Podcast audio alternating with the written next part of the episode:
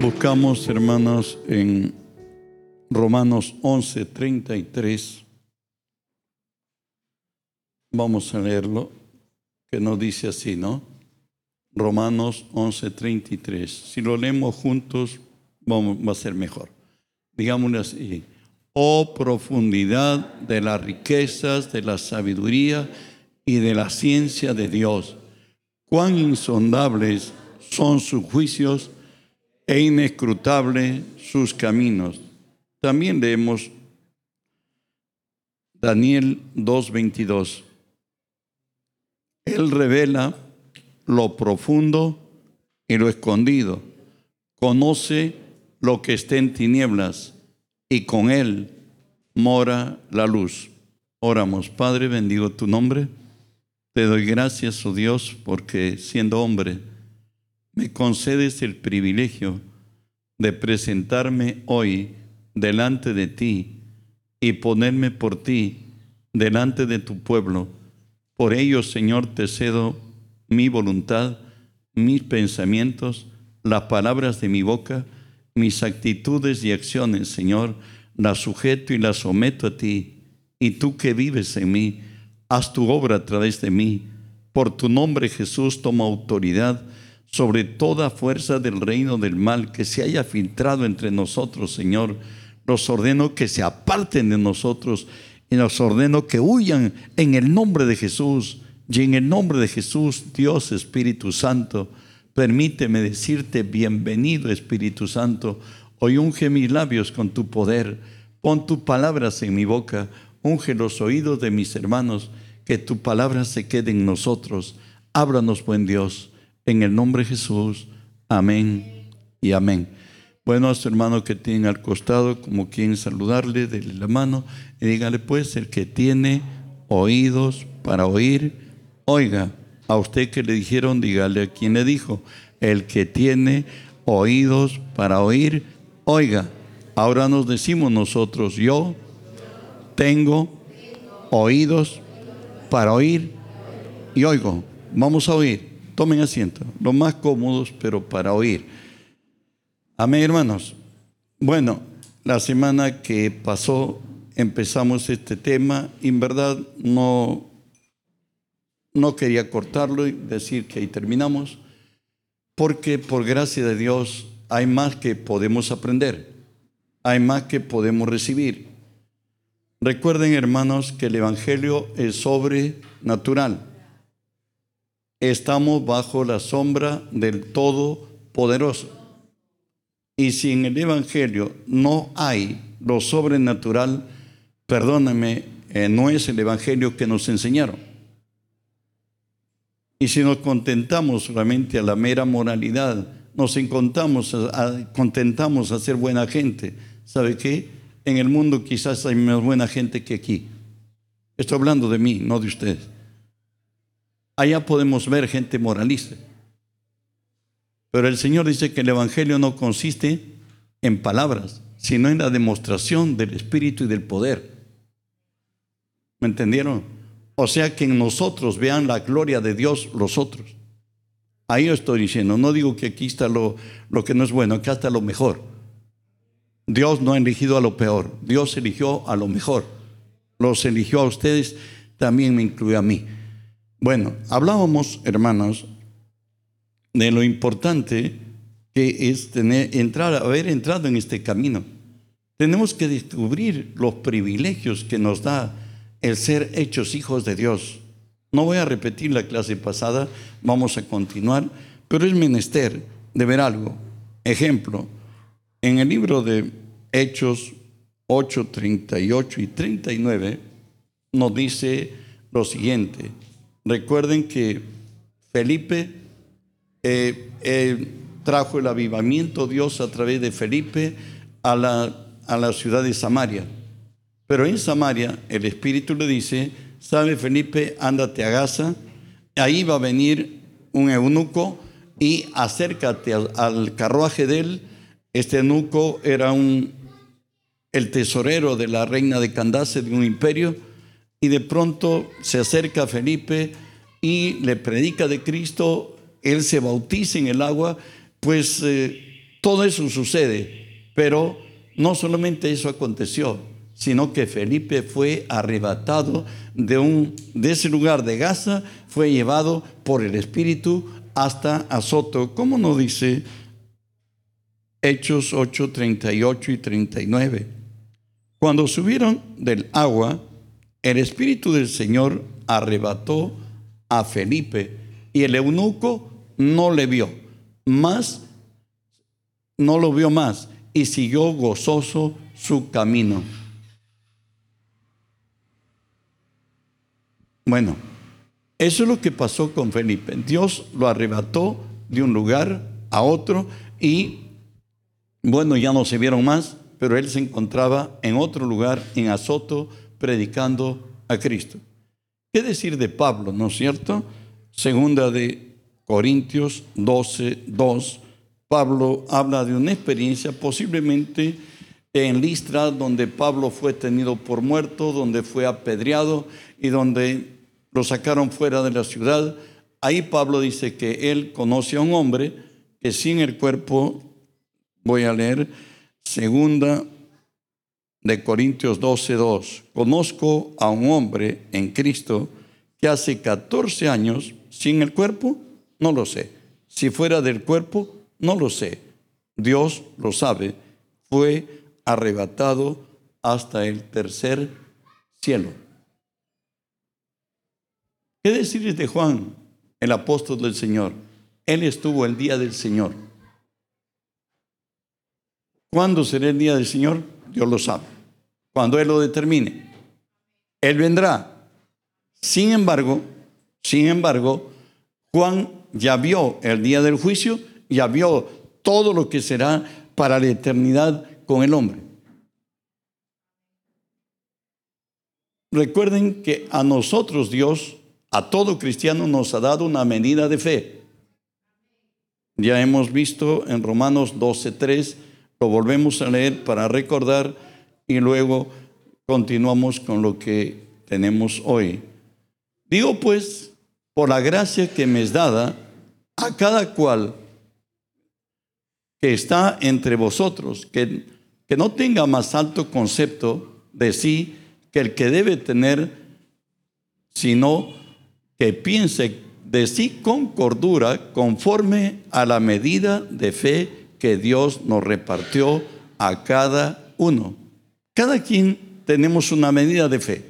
Recuerden que a un Dios para repartir los talentos a, los, a las personas que le servían, el amo a uno le dio cinco, a otro le dio dos, a otro le dio uno. Él dice que dio a cada uno según sus capacidades. ¿Y quién sabe quiénes somos? ¿Y quién sabe las capacidades que tenemos? El que nos creó.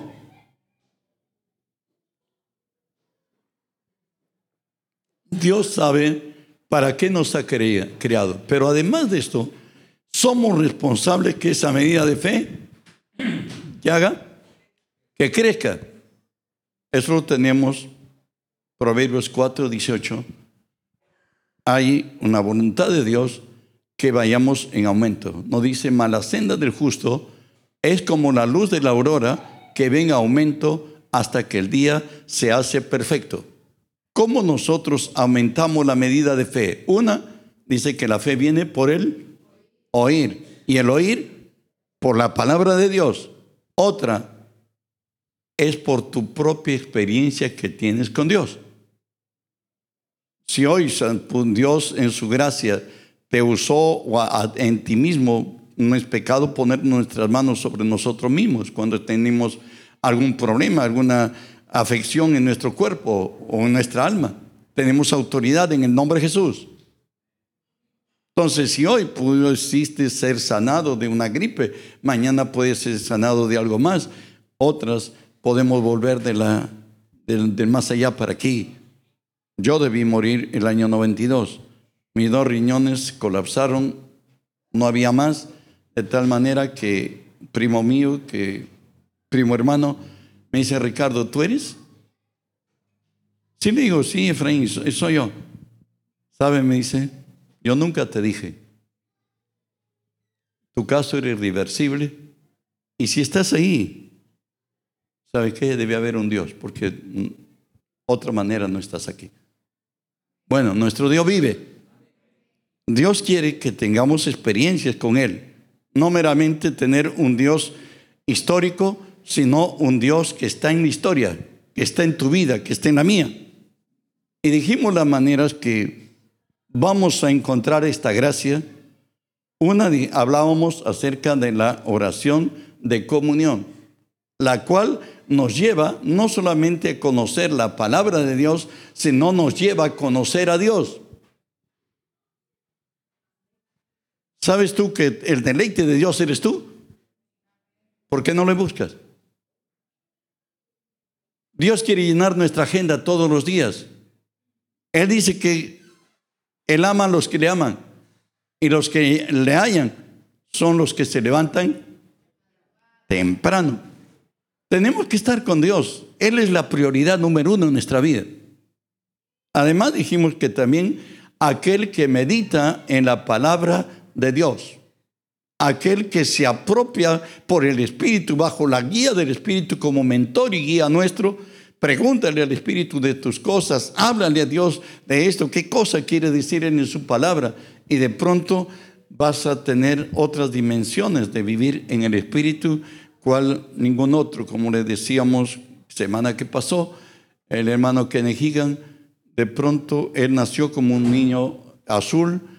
Él a los 16 años desahuciado por, los médicos, bueno, pues Dios le dio vida hasta los 100 años y terminó su carrera predicando todos los días en 100 en mil estaciones de radio en el mundo y 10 mil estaciones de televisión en el mundo. Murió en buena vejez. ¿Me están entendiendo? Dios tiene algo más para nosotros. También hablábamos de ver en nuestro espíritu. Recuerden que eh, Elías partía para el cielo, Dios le dijo que lo va a tomar para el cielo y que va a irse al criado que en ese caso era Eliseo. Le dice, Eliseo, bueno, pues yo voy a ser tomado para Dios ¿Y qué cosa quiere que haga por ti? En otra manera, ¿sabe qué? Te debo gratitud. Tú has hecho por mí quizá mucho lo que fue. Él valoraba que debería ser recompensado sus servicios de su criado. Y bueno, pues no esperó que le dijeran, ¿sabe qué?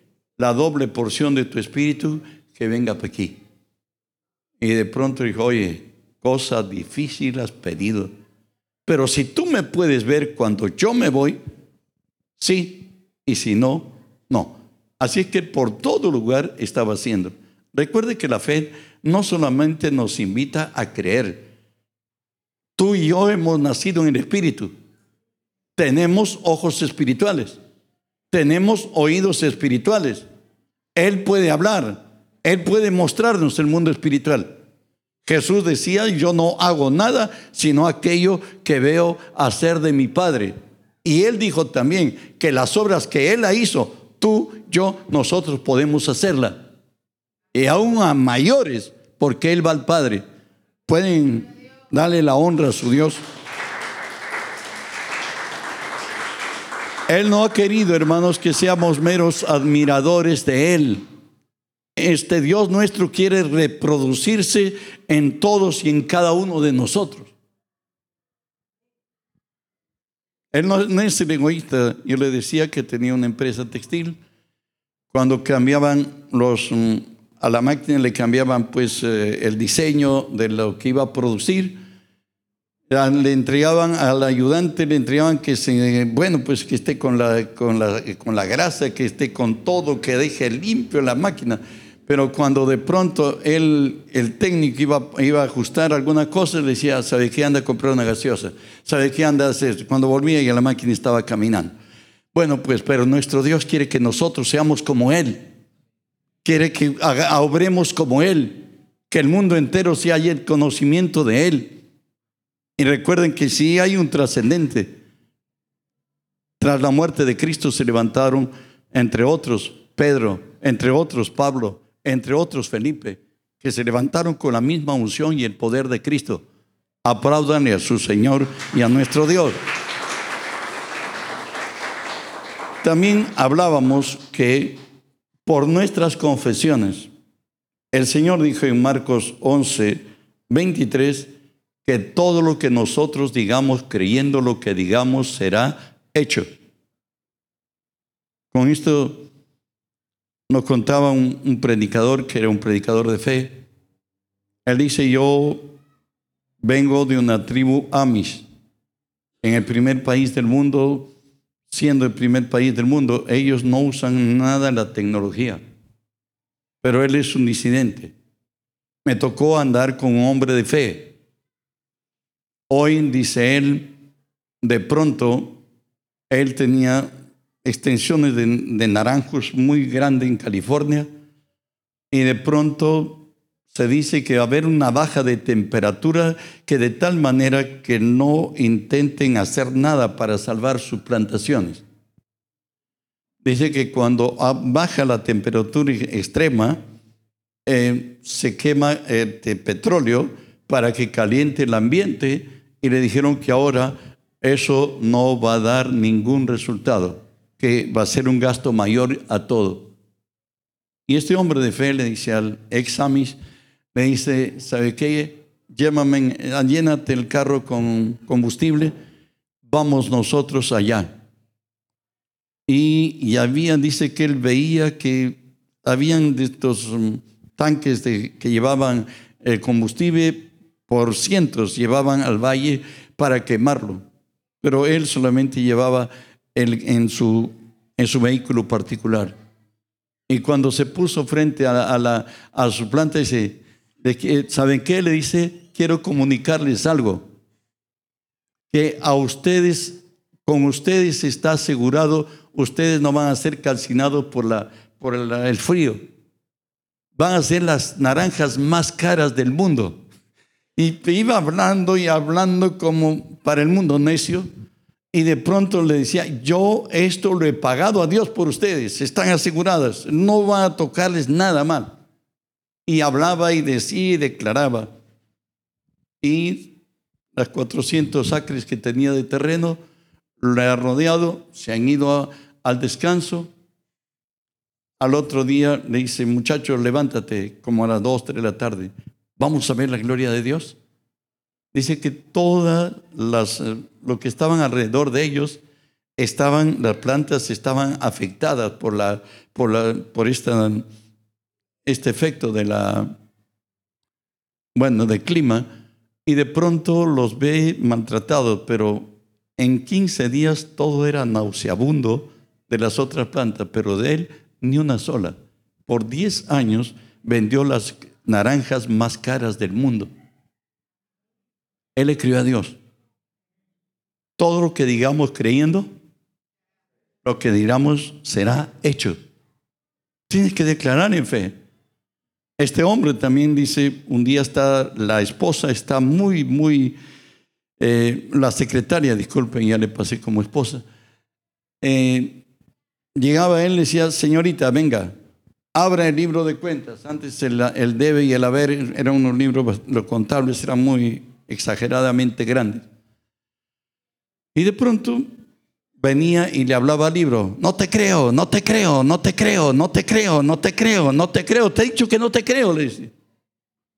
Cierto día, eh, el más cercano al dueño de la empresa es el, chofer de su carro. Y al llegar a la oficina le dice al chofer, le llama la secretaria, Dice, muchacho, ven acá.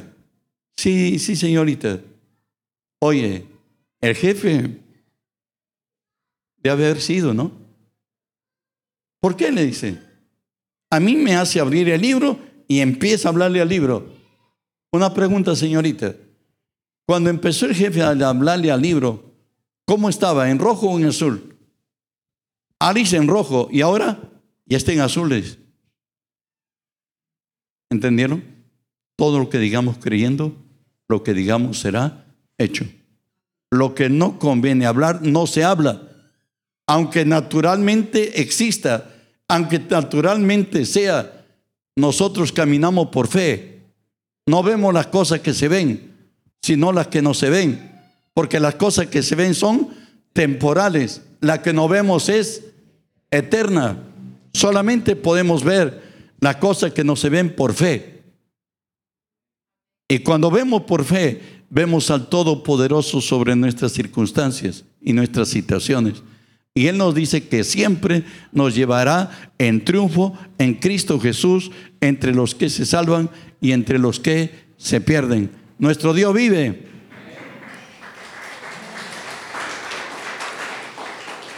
Hoy veremos otra de las formas como experimentar lo sobrenatural en nosotros.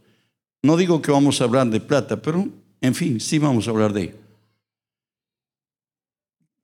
¿Por qué esto? Por ser un dador. ¿Dónde está? Proverbios 18, 16. Dice así, la dádiva del hombre le ensancha el camino y lo lleva delante de los grandes. La dádiva del hombre le ensancha el camino y le lleva delante de los grandes. Quiero decirte, somos privilegiados de darle a Dios. Nosotros somos las criaturas. Él es el creador. ¿Tú te sientes en satisfacción de darle a Él? Te quiero decir algo más. ¿Sabe qué?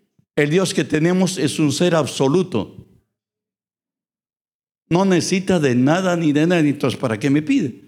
Bueno, pues aquí en la tierra, Dios tiene un proyecto. Salvar a la humanidad. Y para eso Dios ha incluido en ofrendas y diezmo que le demos a Él. ¿Y qué más? El Señor nos dice, lo que leímos, la dádiva del hombre le ensancha el camino y qué más? Y le lleva delante de los grandes. ¿Sabes para qué Dios te pide? para transferirte las riquezas a ti, para que en su proyecto, ya que has determinado incluirte, Dios te dé siempre mucho más para que tú siembres más. Así que Dios ha encontrado al dador y le ha dicho, ¿sabe qué? Ya que tú estás en mi pensamiento, pues yo te voy a bendecir y te voy a transferir las riquezas para que tú pues empujes el reino conmigo. Y vamos a verlo si es verdad o no. Tenemos los hijos de Adán en Génesis 4 del 3 al 5. Ahí nos habla de Caín y de Abel. Y aconteció andando el tiempo que Caín trajo el fruto de la tierra, una ofrenda a Jehová. Y Abel trajo también de los primogénitos de sus ovejas, de lo más gordo de ellas, y miró Jehová con agrado a Abel y a su ofrenda, pero no miró con agrado a Caín y a la ofrenda suya, y se ensañó Caín en gran manera y decayó su semblante. Bueno, recuerden que pero ¿acaso Dios se, agrada de que le, que le, haya dado a Abel este, lo mejor, lo más gordo? No. Cuando ya leemos en Hebreos 11:4, nos dicen las razones por qué es que fue más agradable la ofrenda de Abel que la de Caín. Hebreos 11:4. Por la fe ofreció Abel ofreció a Dios más excelente sacrificio que Caín, por lo cual alcanzó testimonio de que era justo, dando testimonio de sus ofrendas y muerto aún habla por ella. ¿Qué quiere decir esto? Dice que Abel dio por fe. ¿Y qué es dar por fe? Recuerden que no hay fe si no hay una palabra de Dios. O sea, que Abel le preguntó a Dios, ¿qué voy a llevarte? Mas el otro tomó algo y llevó a Dios. Y el resultado lo tenemos en Génesis, el 4, 4, 6 y 7, discúlpeme. Entonces Jehová dijo a Caín, ¿por qué te has enseñado? ¿Y por qué ha decaído tu semblante? Si bien hicieres, no serás enaltecido. Escuchen bien eso. ¿ah? Y si bien hicieres, no serás enaltecido. Y si no hicieres bien, el pecado está a la puerta. Con todo esto, a ti se te dará su deseo y tú te enseñorearás de él. ¿Por qué es que se ensañó Caín con su hermano? Porque él llevó lo más engordado, porque llevó mm, varias cosas, varios animales a ofrendarle a Dios. No, David, este, Caín era el más despierto según él. ¿Por qué se airó? ¿Por qué se ensañó? Porque Dios empezó a multiplicarlo. Por eso le dice la palabra, si tú hubieses hecho lo bueno, no serás enaltecido. Y si tú has hecho lo malo, pues el pecado está contigo. Dios no te pide para, para enriquecerse Él, Dios te pide para bendecirte a ti, a mí. No, no entiendes, claro que si hay quienes lo administran, no son decentes, pues Dios para qué los puso. Y como Dios vive, los tomará en cuenta. Espero que me esté entendiendo. Avanzamos más, algo más. ¿Sabe qué? Consagrar riquezas injustas es tener acceso a las riquezas verdaderas. ¿Dónde está eso? Lucas 16, 11. Lucas 16, 11. Pues si en las riquezas injustas no fuiste fieles, ¿quién os confiará lo verdadero? Recuerden, aquí no está hablando riquezas injustas por ser mal habidas. Dios dice que la distribución de las riquezas de este mundo son injustas. ¿Me están entendiendo? Hay personas que pateando la pelota, imagínense, cuántos millones de dólares al año que el este, que el aquel y el cual. Pero hay hombres que no tienen ni siquiera capacidad para comer.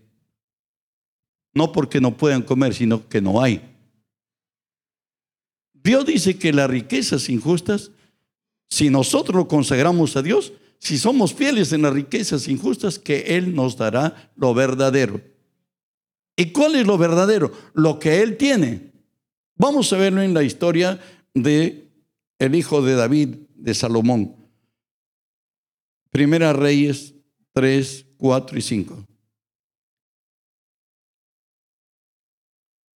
E iba el rey a Gabaón, porque aquel era el lugar alto principal, y sacrificaba allí mil holocaustos, sacrificaba Salomón sobre el altar.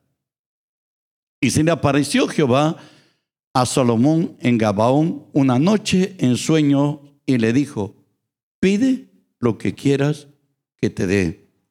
Seguimos con, Primera de Reyes, hermanos 3, 9 y 10. Le dice en sueños ya, incluso no está despierto Salomón, está dormido, ora su espíritu, y le dice a Dios así, da pues a tu siervo corazón entendido para juzgar a tu pueblo y para discernir entre lo bueno y lo malo.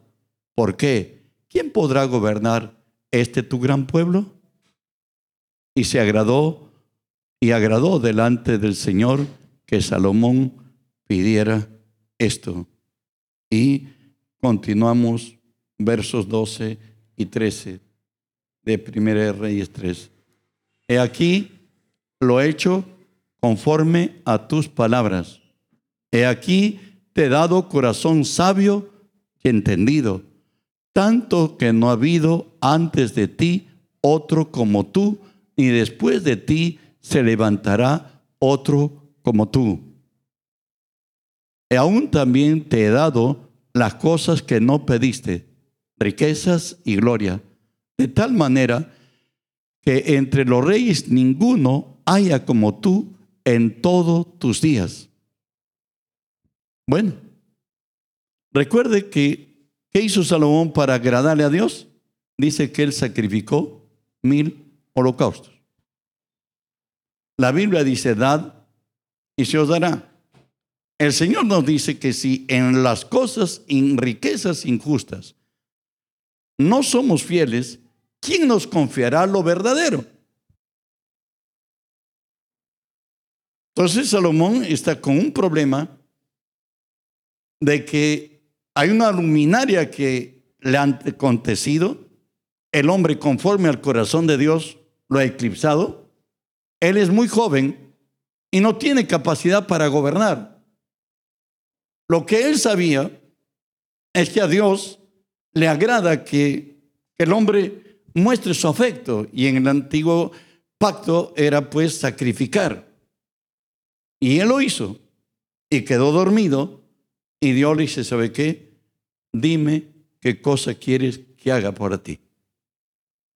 Y él no oró en su sabiduría, sino oró en el Espíritu.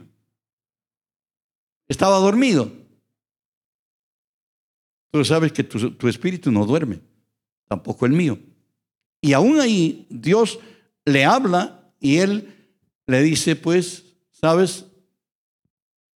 Tienes un grande pueblo. Yo no distingo ni entre mi mano derecha ni mi mano izquierda.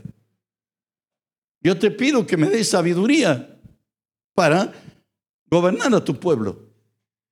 Y la respuesta es, ¿sabes? Dice, yo te doy sabiduría cual ninguno ha habido antes que tú, ni habrá después de ti. Y además Dios le añadió riquezas, gloria, fama, de tal manera que no hubo ninguno como Salomón en sus días. Dios dice que si nosotros somos fieles en las riquezas injustas, Él nos confiará lo verdadero. Avanzamos. ¿Sabe qué?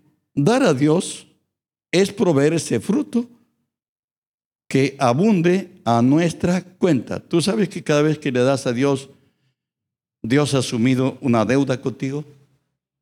Está escrito. Vamos a verlo. Filipenses 4, 17. Pablo le dice a los de Filipos esto. No es que busque dádivas sino que busco fruto que abunde, ¿qué? En vuestra, vuestra cuenta. O sea, cuando tú le das a Dios, Él ha dicho, pruébame. Yo voy a devolverte, voy a multiplicarte. En Filipenses 4:10, continuamos para explicar esto, dice Pablo lo que había acontecido aquí. En gran manera me gocé en el Señor de que ya al fin habéis revivido vuestro cuidado de mí, de lo cual también estabais solícitos, pero os faltaba oportunidad. Pablo dice, les faltaba oportunidad por eso, pero ahora ya se ha revivado todo. En el verso 19, Filipenses 4, nos dice, ¿qué pasa cuando nosotros le damos a Dios? Mi Dios dice, pues suplirá todo lo que os falta conforme a sus riquezas en gloria en Cristo Jesús. ¿Ese versículo para quién es? ¿Para todo cristiano? No, es para los dadores. Eso está escrito. Pablo le dice, ¿sabe qué? Hoy que tú has enviado para nosotros a suplir una necesidad del reino, bueno pues, mi Dios suplirá todo lo que te falte conforme a sus riquezas en gloria en Cristo Jesús. Hay una diferencia entre padre pobre y en padre rico, pero este Dios lo tiene todo. Él es el dueño del cielo, de la tierra, del oro, de la plata y de su plenitud. Bueno, Dios es Dios. Él es el todopoderoso. ¿Qué reclama Dios de nuestro dar? ¿Sabe qué? Él reclama siempre lo primero y lo mejor. ¿Dónde está eso? Números 13.2 lo dice así. conságrame todo primogénito, cualquiera que abre matriz entre los hijos de Israel, así de los hombres como de los animales, ¿qué más?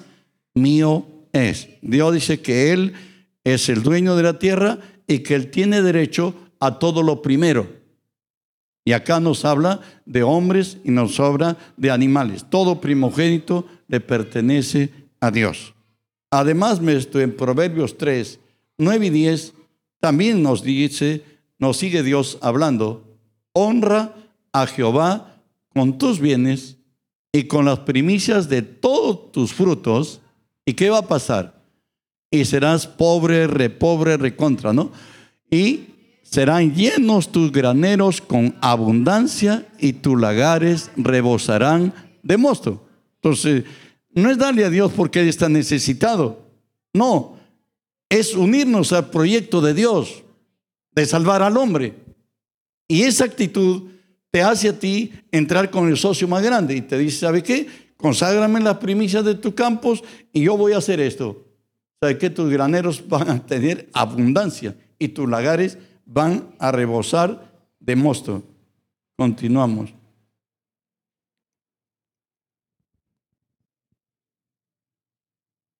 Malaquías 1, 13 y 14 nos dice qué es lo que Dios quiere. Ya dijimos lo primero y lo mejor. Lo primero quiere decir cuando tú saques de tu sobre, lo primero es para Dios. No es para pagar la bodega, no es para pagar ningún compromiso, es para Dios. Recuerda que tu Dios nunca acepta ser el segundo. ¿Y qué más nos dice aquí Malaquías 1, 13 y 14? Ah, Habéis además dicho, oh, qué fastidio es esto. Y me despreciáis, dice Jehová de los ejércitos, y trajisteis lo hurtado, o cojo, o enfermo, y presentasteis ofrenda ¿aceptaré yo eso de vuestra mano? Dice Jehová. Maldito el que engaña, el que teniendo machos en su rebaño, promete y sacrifica a Jehová lo dañado. Porque yo soy gran rey, dice Jehová de los ejércitos, y a mi nombre, y mi nombre es temible entre las naciones. Hermano, consagra a Dios lo mejor. Dios no quiere que nosotros llevemos lo peor.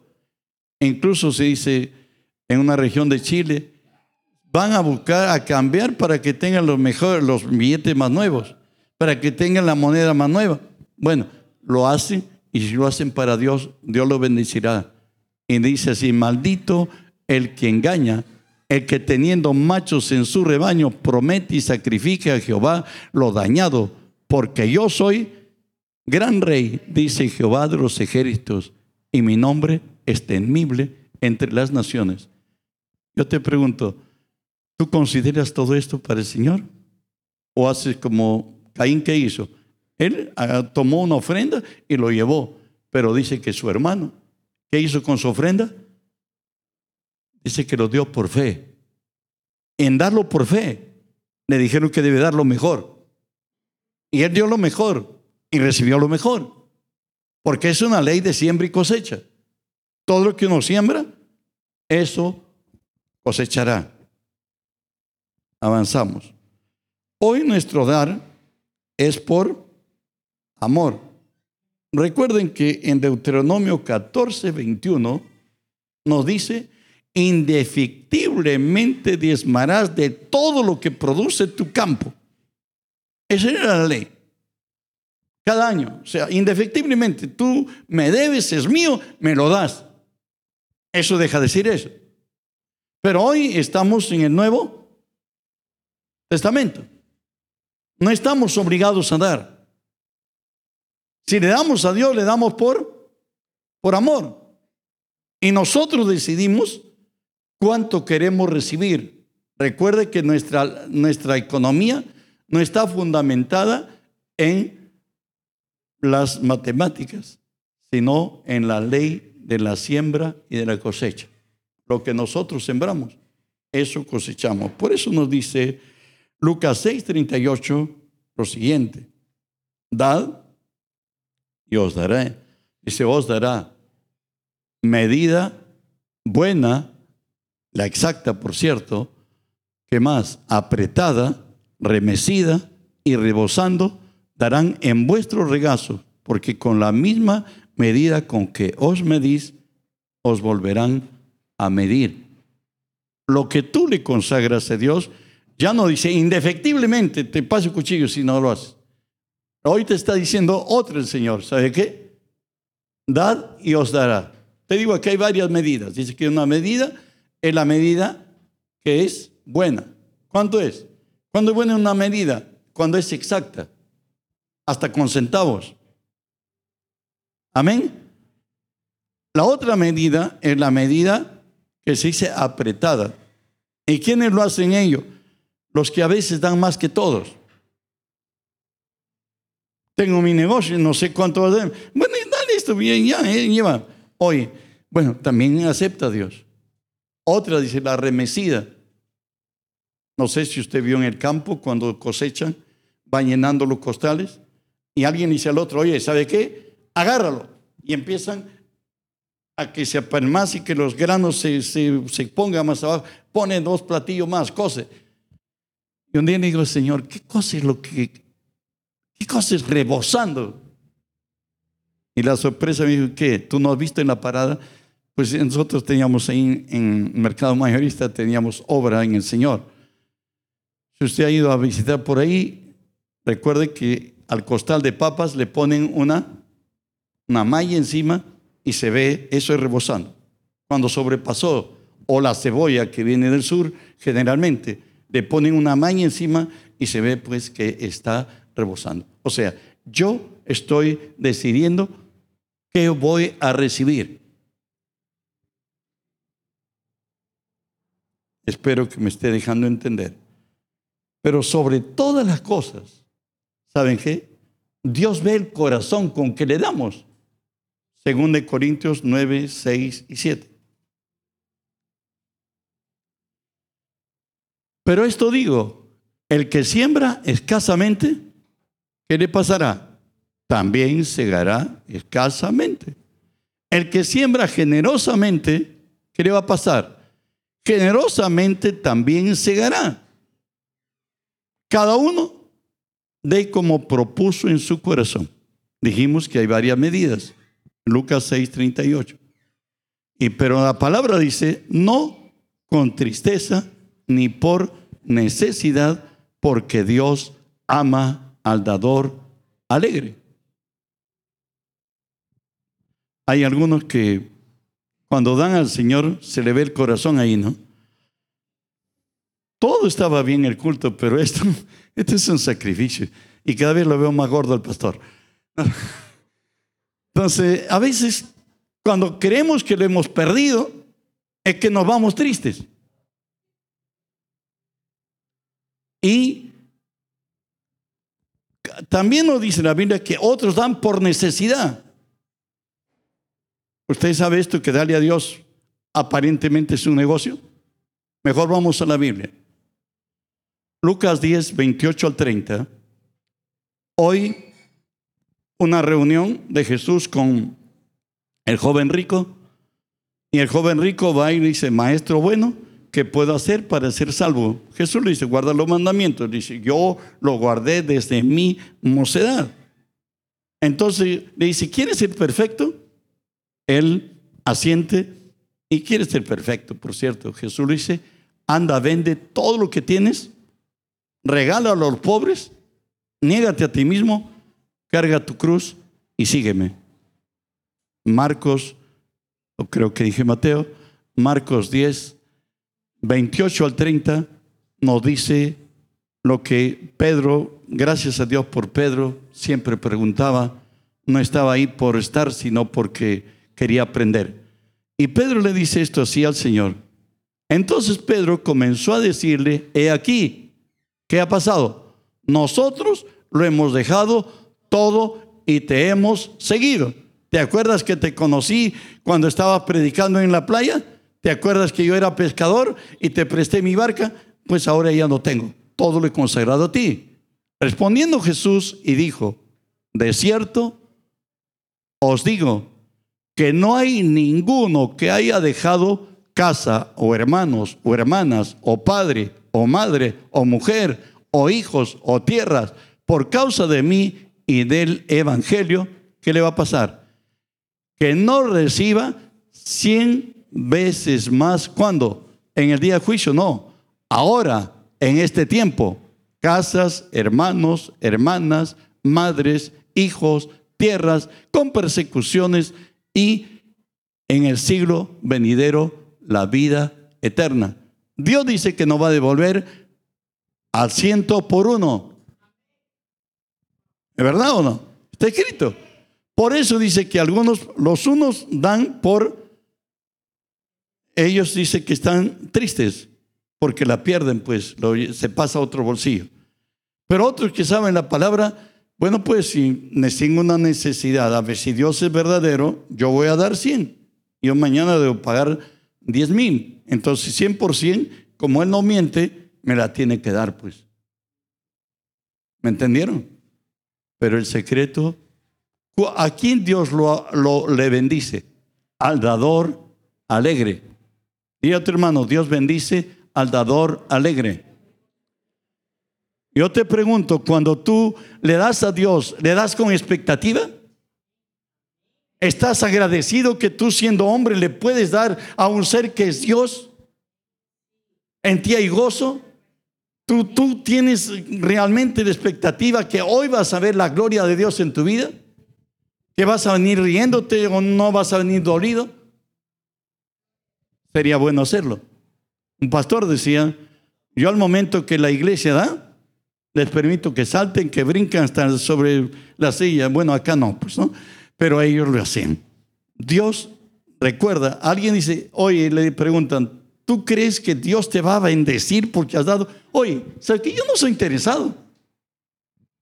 Pero si Él quiere darte, sino dile pues que me ceda a mí.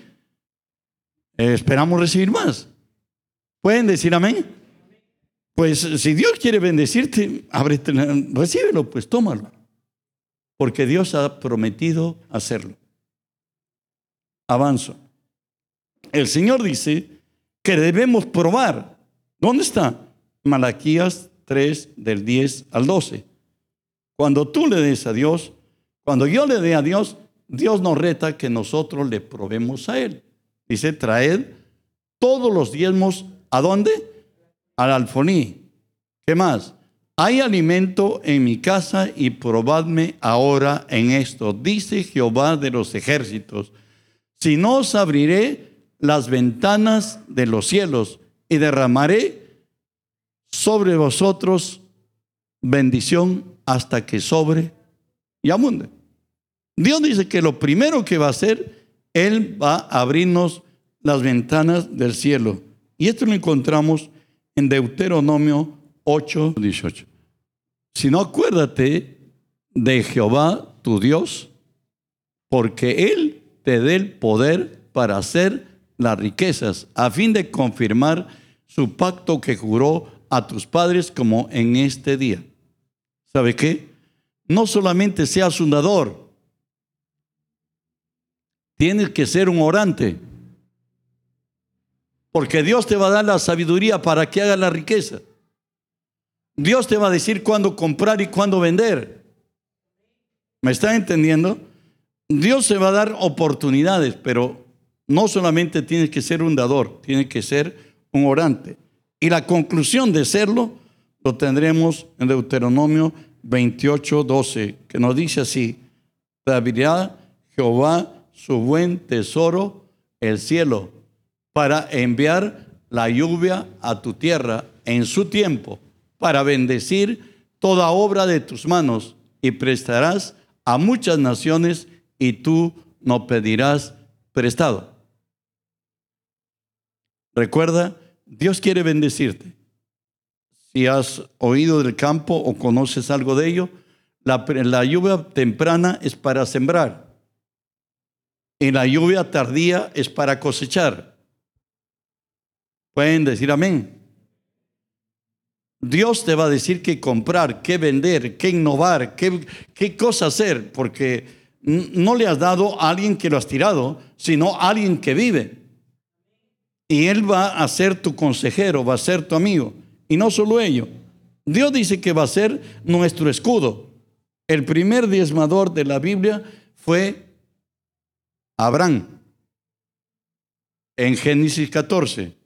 Pero en Génesis 15, 15.1, Dios le hace una promesa a Abraham después de que Abraham diezmó. Dice así la palabra. Después de estas cosas, vino la palabra de Jehová a Abraham en visión diciendo, no temas, Abraham, yo soy tu escudo y tu galardón será grande en sobremanera. En otras, Dios le está diciendo, ¿sabe qué? De aquí yo me encargo de ti, de los tuyos, de tus negocios, de todo lo que tengas. Y tu galardón va a ser muy grande. Y ahí Abraham dice, pero sé que me vas a bendecir. Pero ¿sabe qué? Te has olvidado algo. No me has dado prole. Este Damasceno Eliezer, mi criado esclavo nacido en mi casa, ¿será el que va a heredar esto? No, le dice Abraham. Cuéntate las estrellas de los cielos. Si tú las puedes contar, más que las estrellas de los cielos serán tus hijos. Abraham entendió que Dios le retribuía y que Dios le enaltecía. El darle a Dios es ser bendecido por Él. ¿Me entienden? Dios se encarga de tus circunstancias, Dios se encarga de tu problema, de tus necesidades. En 2 Corintios 9, 8 nos dice algo más. Cuando somos dadores, cuando estamos dispuestos a dar, hay algunos que dicen, yo no puedo dar nunca, pues Dios sabe que estoy bien ajustado, estoy bien apretado. Otros, en, bueno, pues en su manera de hablar dicen, estoy aguja. Bueno, pues para ellos es mucho más. Dios, a Dios le damos para tener, no le damos porque tenemos. Dice, y poderoso es Dios para hacer que abunde en vosotros toda gracia, a fin de que teniendo siempre en todo las cosas, todo lo suficiente, abundéis para toda buena obra. ¿Me están entendiendo? Dios no va a sobreabundar. El que da, siempre va, el que es un dador, siempre Dios le va a proveer. Pero aquel que es fiel en lo, en lo menos, nunca va a tener para dar. Espero que me haya dejado entender. Hay otra forma como entrar en lo sobrenatural. Esto es hacer un voto a Dios. Pero aquí sí, presten con mayor atención. Si lo hacen, háganlo. Me he tomado el, el es mi trabajo de entregarles la verdad completa, no a medias, ¿no? ¿Qué es en sí un voto? ¿Sabe qué? Es la gracia divina para aliviar un dolor profundo que está tornado en agonía. ¿Cómo es esto? Voy a leerlo. Voto es una promesa voluntaria de cumplimiento estricto.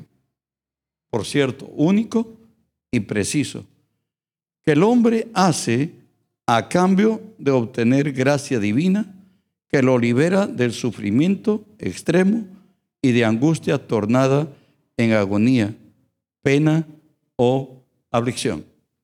Voy a leer tres casos que se hicieron voto en la Biblia, que estaban en situaciones muy difíciles. Jacob, el hijo de Isaac, lo tenemos en Génesis 28, del 20 al 22, que no dice así.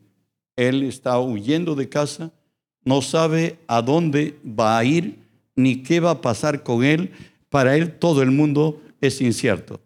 Dice así, e hizo Jacob voto diciendo, si fuere Dios conmigo y me guardare en este viaje en que voy y me diere pan para comer y vestido para vestir.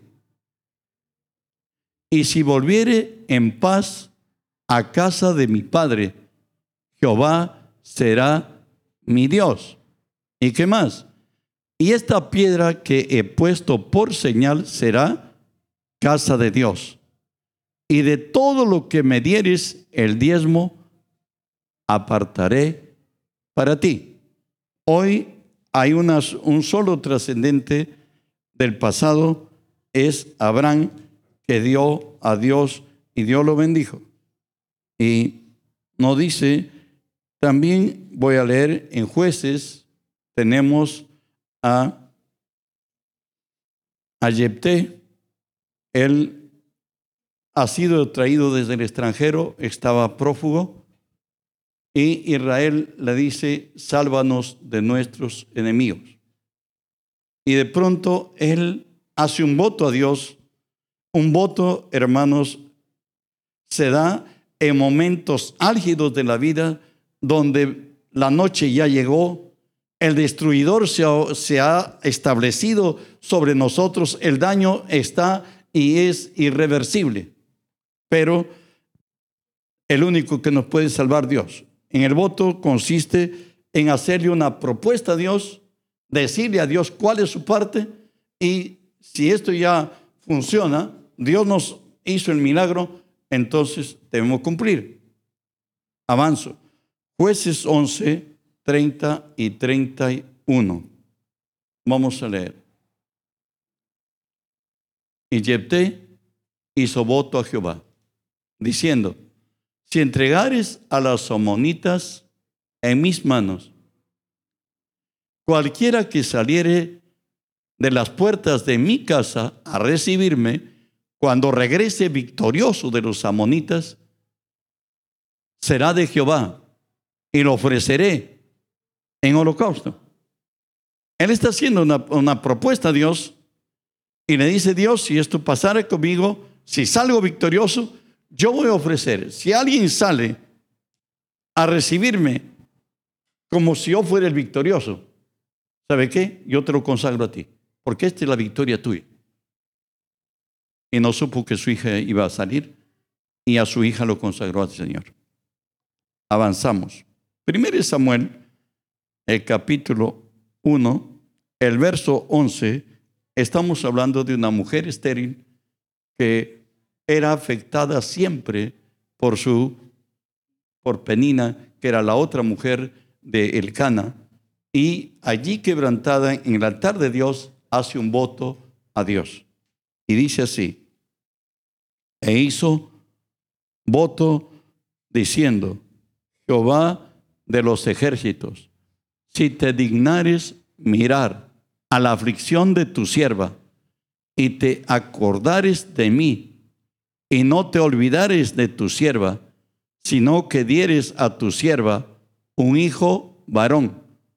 Yo lo dedicaré a Jehová todos los días de su vida y no pasará navaja sobre su cabeza. Él está diciendo, ¿sabes?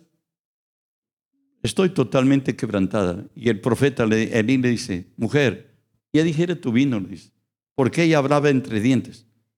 Y le dice, no, le dice, yo no soy una mujer impía, sino que soy una mujer quebrantada, una mujer que estoy destrozada, le dice. Y hacía un voto al Señor.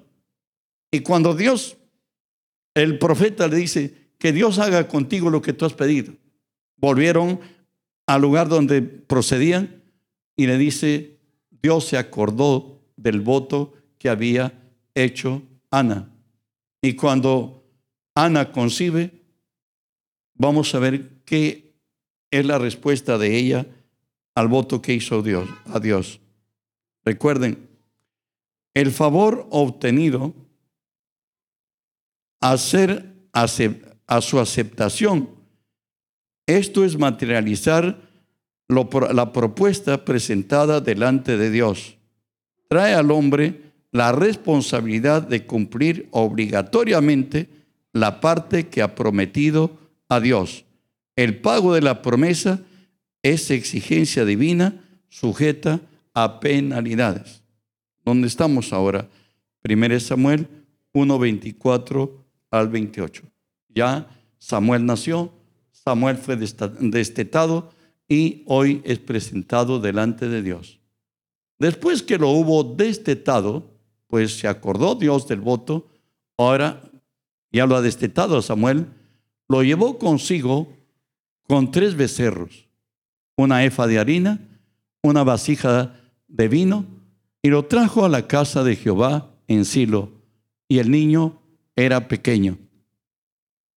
Y matando el becerro, trajeron el niño a Elí, que era el profeta. Y ella dijo, oh Señor mío, vive tu alma, Señor mío. Yo soy aquella mujer que estuvo aquí junto a ti orando a Jehová. Por este niño oraba. Y Jehová me dio lo que le pedí. Yo pues lo dedico también a Jehová. Todos los días que viva será de Jehová y adoro allí a Jehová. Recuerden, un voto venimos a Dios cuando estamos en una situación extrema, donde no hay más que Dios solucione el problema. A Dios le hacemos una propuesta de lo que Él sí puede hacer. Y si Dios acepta lo que hemos propuesto a Dios que haga el imposible, como un hermano nos cuenta él en su testimonio, dice, él era vendedor de seguros. Y de pronto no tenía trabajo. Todos sus ahorros cayeron a la nada. Hoy no tenía ni para qué calentar agua, porque le habían cortado el suministro del gas. Y ahí él le dice, Señor, ¿sabes qué? Yo quiero proponerte un negocio. ¿Sabes? En estos días he trabajado y vamos a hacer una empresa de seguros, donde tú y yo somos 50-50. Y de pronto Dios le concedió esa gracia él tiene hoy una de las empresas de seguros más importantes. Eh, cuando se escribe el testimonio, él se pagaba solamente en los timbres fiscales más de un millón de dólares al año. Dios había escuchado su oración. Dios puede hacer grandes cosas con nosotros, pero para esto tenemos que ser muy, muy responsables. Condiciones en las que por cierto, el hombre hace un voto, escúchenlo, traten de entenderlo. Todo está con base bíblica. Si me solicitan al final la base bíblica, se las damos. Dice, estamos atrapados en la red. Sobre nuestros lomos hay pesada carga. Está escrito todo, ¿ah? por si acaso. Hombres cabalgaron sobre nuestras cabezas. Pasamos por el fuego y por al agua. Palpamos la pared como ciegos. Andamos como a tientas, como sin ojos. Tropezamos a mediodía, como de noche. Estamos en lugares oscuros como muertos.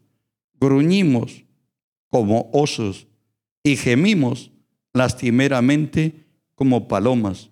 La justicia y la salvación se alejaron de nosotros. un momento parece que llegó ya la noche. Ya se estableció todo en contrario. Antes podía, antes tenía, antes vivía, ahora sobrevivo. Y mejor sería la muerte que la vida. Muchas veces llegamos a eso. Avanzo. La adversidad nos alcanzó. Hoy convive con nosotros como resultado de andar en la vanidad de nuestra mente, tener el entendimiento entenebrecido, ser ajenos de la vida de Dios por ignorancia o dureza de corazón. Hemos tropezado en la roca que hace caer la palabra que nos era de bendición se nos ha vuelto en contrario. ¿Cómo lo va a decir Nahum 2.1? Ya lo tenemos en casa, hoy nos tiene determinados. Subió destruidor contra ti. Guarda la fortaleza, vigila el camino, ciñete los lomos, refuerza mucho tu poder. ¿Pueden decir amén? Todavía, aun cuando el mal nos haya alcanzado, el dolor nos haya determinado, hoy hemos sido degradados, hoy la única alternativa es que venga la muerte o que Dios nos saque del aprieto. Bueno, ahí Dios te dice a ti y a mí lo que dice el Salmo 76, 11. Salmo 76, 11. ¿Qué nos dice? Prometed, ¿qué más? Y pagad a Jehová vuestro Dios. Todos los que estáis alrededor de él, ¿qué hagan? Traigan ofrendas al temible. Recuerden que solamente un voto entra en vigencia cuando Dios ha respondido a nuestra propuesta. No es porque yo hablé, sino cuando Dios materializa lo que yo le he pedido, ahora sí estoy en obligación con Él. Como hemos dicho, al materializarse lo propuesto por el creyente, Dios le concede la petición por él propuesta. Se establece una exigencia contractual, hombre y Dios, impuesta bajo penalidades. Dios es Dios y Dios exige. ¿Dónde está eso? Números 32. Esto, el hecho de hacer un voto a Dios es de suma exigencia y no hagan creyendo que lo hacen con cualquier hombre, lo hacen con Dios. Si nosotros damos nuestra palabra a hombres, se nos exige que nuestra palabra sea cumplida. Porque en nuestra palabra está nuestro, está, estamos nosotros inmersos a ellos. ¿Qué nos dice números 32? Cuando alguno hiciere voto a Jehová o hiciere juramento, ligando su alma con obligación, no quebrantará su palabra, hará conforme a todo lo que ha salido de su boca. No hay amnesia. Algo jocoso pasó hace muchos años cuando todavía estábamos en Gamarra, antes del año 95. Un muchacho siempre me venía y me preguntaba, pastor, ¿cómo yo le saco la plata al diablo? Algo tienes que diezmar, tienes que ofrendar. Y no sabía lo que hoy sé, gracias a Dios, en algo más hemos aprendido. Y de pronto le digo, mira, yo sé que algunos han hecho socios a Dios, pero ¿sabe qué? Cúmplele. Y como ellos venían de una vida muy difícil, de la drogadicción, donde el hombre reducido a ser un esclavo, su capital que tenía era cinco soles. En esa mañana vivían en el templo y va al altar y le dice, oye Dios, sabes, yo quiero ser socio tuyo. Por un día le dice, Mira, acá la tienes, hay cinco. Y de pronto ha salido él a trabajar ahí en, en la Victoria, donde le llaman la cachina. Y de pronto, esos cinco soles, para la tarde, se convirtió en 500. Y él mirando el dinero dijo, uy, uy, uy, Esto fue lo que dijo. El pastor se la lleva fácil. Así que yo voy a dar 10 soles. Con 10 soles está bien. Y bueno, él deja sus 10 soles en la ofrenda. A mí nunca me había dicho que había hecho, sino que más tarde nos cuenta. Pero ¿sabe qué? Los 490 nunca más aparecieron hasta el día de hoy.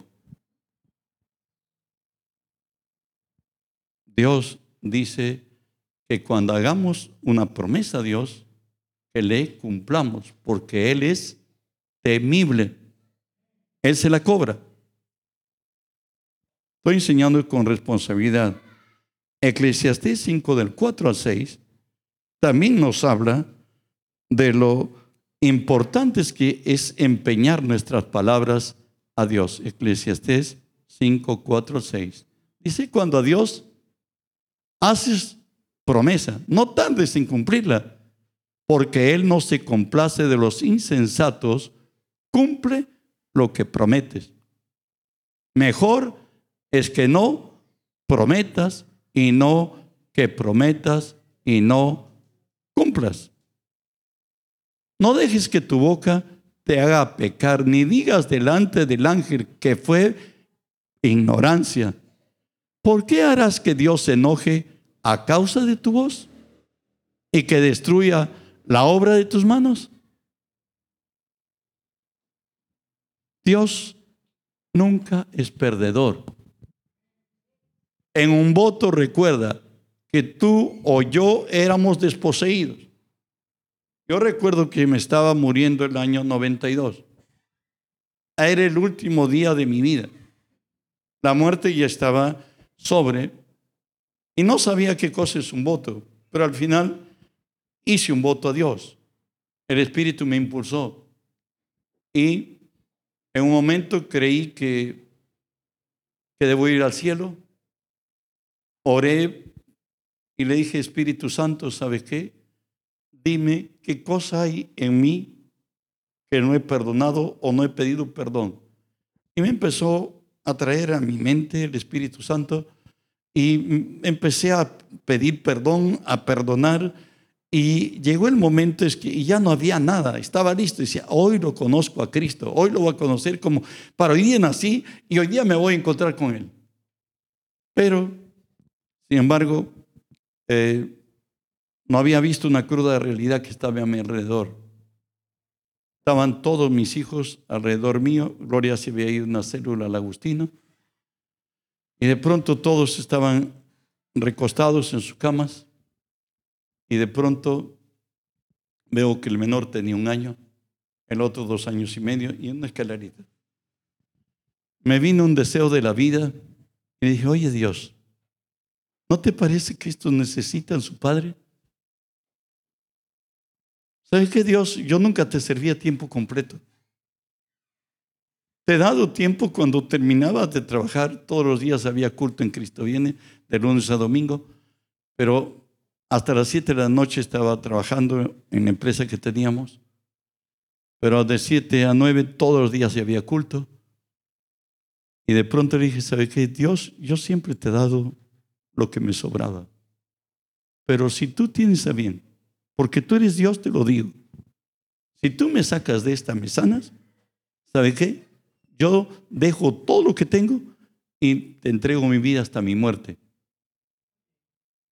Y cuando Gloria ya llegó a la casa, porque ella es mi esposa, y me puso el termómetro, pasaba de, de 40 una línea. Pero yo ya estaba refrigerado. Al día siguiente me tocó ir al, este, al hospital Almenara a sacarme unas placas en los riñones o ir a una ecografía. Me preguntan qué médico me está tratando. Era el jefe de nefrología, que era un amigo del primo nuestro. Y de pronto me dice, ¿qué cosa tienes? nefritis aguda. Bueno, bájate el pantalón, me pusieron un gel me extendí sobre la camilla que había ahí. En, ese, en esos años recién estaban ingresando la tecnología, las máquinas computarizadas. Me pregunta qué tengo, le digo, tengo esto, ¿quién te, trata? El doctor Loza Concha. Y me dice, ya, siéntate. Pero de pronto la presencia de Dios está sobre mí y se mueve la cabeza el que me estaba haciendo los, pasando por la ecografía. Me dice, oye, raro, tú no tienes nada. ¿Cómo le digo un riñón? No, me dice los dos. Y llaman a una junta de médicos porque cómo se iba a equivocar el jefe de nefrología en el diagnóstico que me había dado. Y de pronto llaman, se reúnen los médicos que estaban en esa área y dicen, ¿sabe qué? Anda a misionar cuando te toque, ingiere todo el agua que puedas y le dan orden a la persona que, que tenía en cargo la puerta, déjelo pasar. Entonces he vuelto bajo esta prescripción y de pronto me, me, pasan hasta por cuatro máquinas más de ecografía y hasta por una manual. ¿Saben qué me dice? Ándate, no tienes nada. Dios quiere que uno le haga un voto a Él bajo circunstancias extremas. Bueno, desde ahí estoy sirviéndole a Dios a tiempo completo y espero hasta que el día que Dios me lleve. Avanzamos. Deuteronomio 23, 21 al 23 nos habla de lo que para Dios es hacer un voto. Deuteronomio 23, 21 al 23. Cuando haces voto a Jehová, tu Dios, no tardes que en pagarlo, porque ciertamente lo demandará Jehová tu Dios de ti y será sería pecado en ti. Mas cuando te abstengas de prometer, no habrá en ti pecado pero lo que hubiere salido de tus labios, lo guardarás y lo cumplirás, conforme lo prometiste a Jehová tu Dios, pagando la ofrenda voluntaria que prometiste con qué? Con tu boca. Tú le has hecho una propuesta a Dios. Tus posibilidades eran nulas, no existían.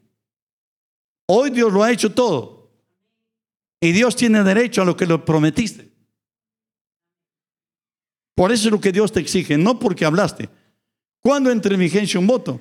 Cuando Dios responde a tu propuesta, cuando responde a mi propuesta. Yo ya tengo más de 30 años de vida porque ya debía haber muerto el año 92.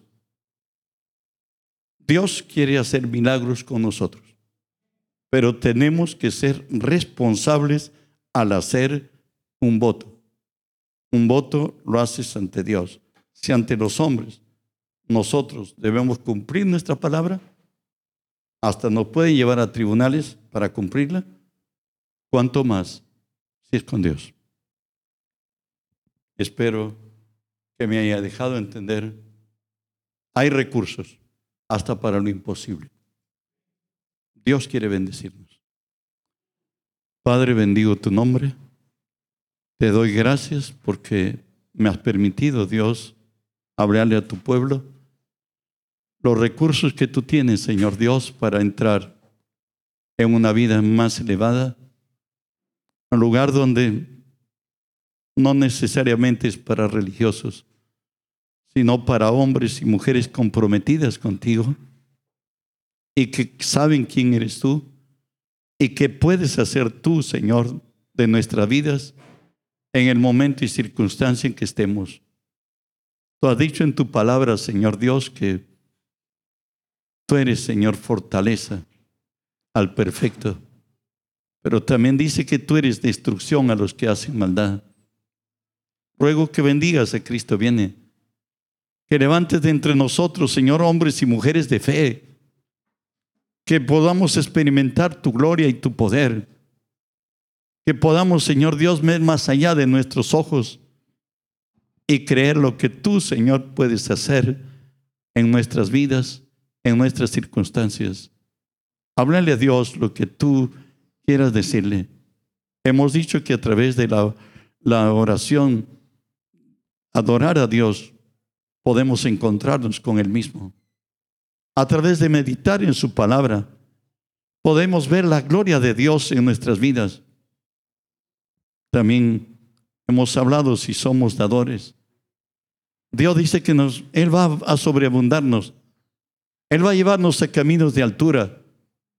Él ha dicho que iremos a la cabeza y no a la cola, que estaremos encima y nunca debajo. Y aun cuando el Señor ha dicho que en el mundo tendremos aflicciones, tendremos problemas, pero ha dicho confiad, yo he vencido al mundo. A tus problemas hay solución. Dios puede hacer cosas grandes con tu vida. Él está aquí. Padre, bendigo tu nombre. Gracias por bendecir a todos, a cada uno de tus hijos, Señor.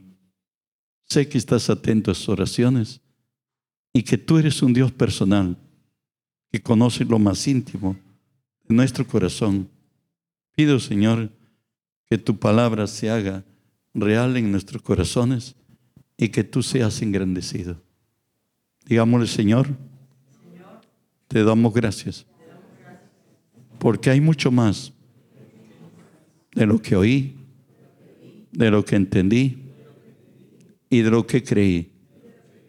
Espíritu Santo, tú me has formado desde el vientre de mi madre y en tiempo aceptable, en el día de salvación, tú me has socorrido, tú me has dado tu nombre.